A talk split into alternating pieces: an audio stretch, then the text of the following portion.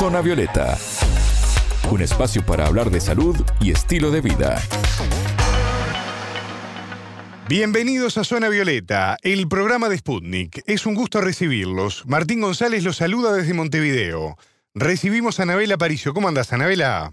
Bien, Martín, muchas gracias. Hoy conoceremos la historia del uruguayo Sebastián Asandri y su emprendimiento familiar que busca obtener un premio Guinness por el dulce de membrillo más grande del mundo. Zona Violeta, los rostros de la noticia.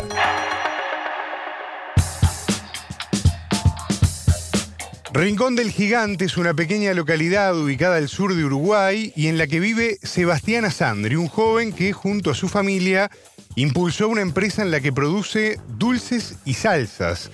Y el 17 de septiembre presentaron el dulce de membrillo más grande del mundo. ¿Qué más nos podés contar, Anabela? Antes de contarles más detalles sobre esto, vamos a conocer primero a Sebastián, quien nació y se crió en Montevideo, la capital uruguaya, pero eligió el campo como su lugar en el mundo donde desarrollarse y establecer su vida. Yo tengo 31 años, mi familia está compuesta por, somos cuatro hermanos y mis dos padres, que somos todos, digamos, socios en, la empresa. La empezamos todos todos juntos hace en el año 2013, de cero la parte, digamos, de, la industria, ya, ya contábamos con la quinta en producción frutícola. Yo vivo entre eh, ahí el campo, que es donde mismo está la, la, planta, y Montevideo voy y vengo, porque bueno, también acá en Montevideo tenemos gran parte de las comercializaciones acá, entonces hay, algunos días que me quedo. Nací en, en la ciudad de Montevideo, pero sí, de, toda la vida, desde muy chico, tenemos una, una tradición familiar arraigada al campo, ¿no? Entonces, la producción es algo que, que sí, lo, lo llevamos en la sangre. ¿Qué es lo que te gusta del campo? Eh, del campo, bueno, me gusta, me gusta muchísimo la naturaleza, me gusta mm, poder presenciar los procesos de ella. Eh, de bueno, mismo nosotros estamos en el negocio de la fruticultura, ¿no? Entonces, un árbol frutal en los 12 meses del año tiene momentos totalmente distintos, ¿no? Uno que está pelado y sin flor y sin hoja, como son los árboles de, fruta caduca en el invierno, después empiezan a, adquirir un poco más de verde, después florece en la primavera, después esa misma flor se transforma en un fruto, que depende la, la variedad, la cosecha empieza en el principio del verano y va hasta, hasta el otoño, y ahí están muy cargados, y después, bueno, el ciclo sigue, ¿no? Se le cae, se cosecha la fruta, se le cae la hoja, se podan. Y me gusta mucho eso del campo, ver la transformación, ver eso, vivirlo. Eh, me gusta mucho el trabajo del campo, me gusta mucho eh, la gente que trabaja con nosotros, la, la, sencillez, de, digamos, del medio rural y, de todo lo que habitamos allí. Nosotros tenemos una agroindustria familiar en la cual estamos en la producción de, de frutas. Producimos durazno, pelón, manzana, membrillo y ciruela y elaboramos eh, dulces, mermeladas y salsas. Dulce de membrillo, de batata, de zapallo, mermeladas de distinto tipo y bueno, salsa de tomate y alguna otra. Eh, estamos ubicados en, en Juanicó, en el departamento de Canelones, departamento al sur del Uruguay. Es el segundo departamento en población del país y el primero en producción de frutas frescas y también con una muy fuerte industria ¿no? nacional. Y hace ocho años que, nosotros tenemos la empresa, explotamos ahí 25 hectáreas de, fruticultura y bueno, eso lo, procesamos en nuestra fábrica y también compramos a, muchos otros productores de, la región y del Uruguay. Eh, distintas frutas. ¿Cómo manejan ese negocio familiar también para mantener la armonía y, bueno, la convivencia que puede tener, obviamente, como sucede en la vida en sociedad, ¿no? A, veces alguna discusión, algún intercambio. Yo creo, Anabela, que si uno tiene claro los valores familiares, no hay nada que, lo, que, pueda alterar esto, ¿no? Y en el caso nuestro, los tenemos muy claros, por suerte, gracias a Dios. Eh, gracias a también, digamos, gracias a la educación que hemos tenido. Y bueno, nada, eso la verdad que lo, llevamos muy bien. Por supuesto que todos pensamos distintos, también agradecidos por esto, porque todos tenemos visiones distintas, pero siempre respetando un eje, que, bueno, que es la familia, son determinados valores, determinada forma de, proceder y, y, de tratar a la familia y al negocio, ¿no? Tú cuando eras chico o bueno, más adolescente, ¿te imaginabas este, llevar esta vida en el campo? ¿O ¿Te veías haciendo otra profesión en Montevideo? Sí, me la imaginaba. Eh, bueno, porque como te dije hace un rato, desde, chico que lo que lo viví lo, y, lo, y lo mamé. Entonces, bueno, uno también va buscando eh, desarrollar eso que le a, lo cual uno le gusta, ¿no? ¿Te ves eh, siguiendo ahí, desarrollando el resto de tu vida ahí? Sí, sí, sí, sin lugar a dudas. Sí, sin lugar a dudas. Eh, creciendo en la empresa, que también vaya creciendo la gente que trabaja con nosotros concomitantemente con el crecimiento de la empresa, ayudando mucho a la comunidad, que para nosotros es de suma importancia, y también con un, estricto cuidado del, ambiente y, los recursos, ¿no? Que, para nosotros es un puntal muy muy importante en todo esto que hacemos.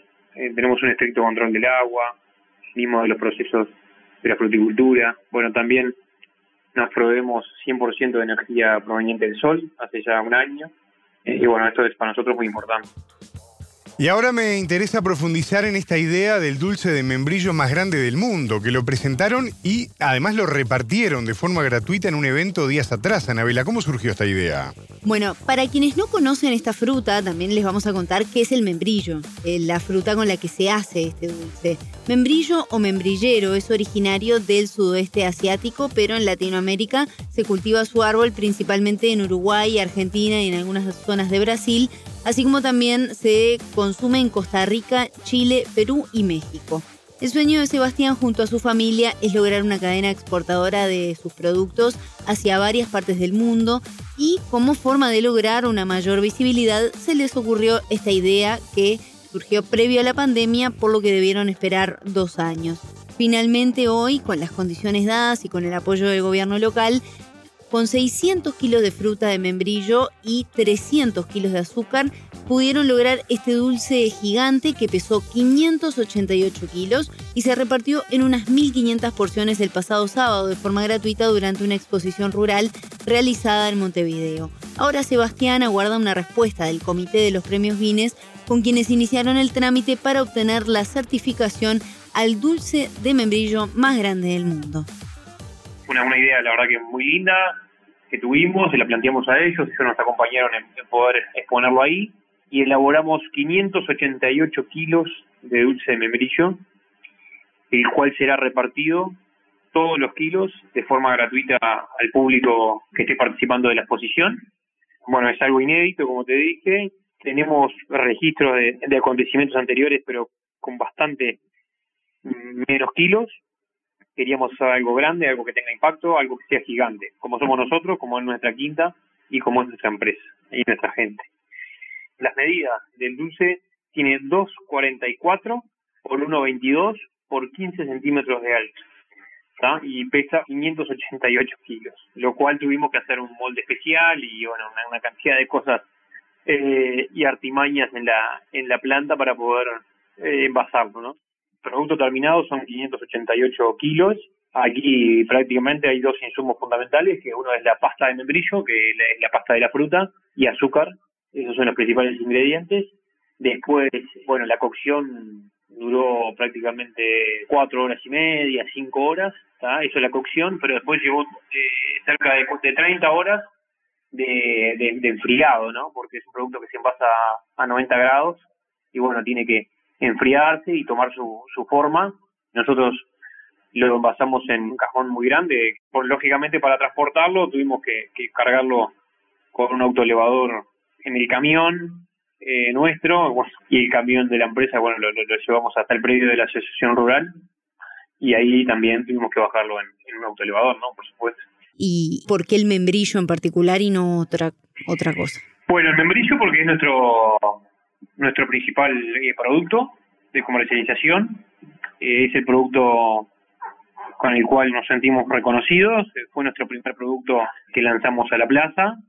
También es la principal fruta que posee nuestra, nuestro establecimiento en producción. Y bueno, también es un producto que es para el consumidor uruguayo de referencia, ¿no? es algo clásico para el Uruguay, ¿no? En América Latina el despoblamiento rural es una de las grandes preocupaciones por la falta de personas que trabajan la tierra y generen justamente el alimento que consumimos. Uruguay no es ajeno a esto y esta historia también nos muestra el desafío que implica para Sebastián y para su familia esta tarea de desarrollar un emprendimiento en esta zona, ¿no?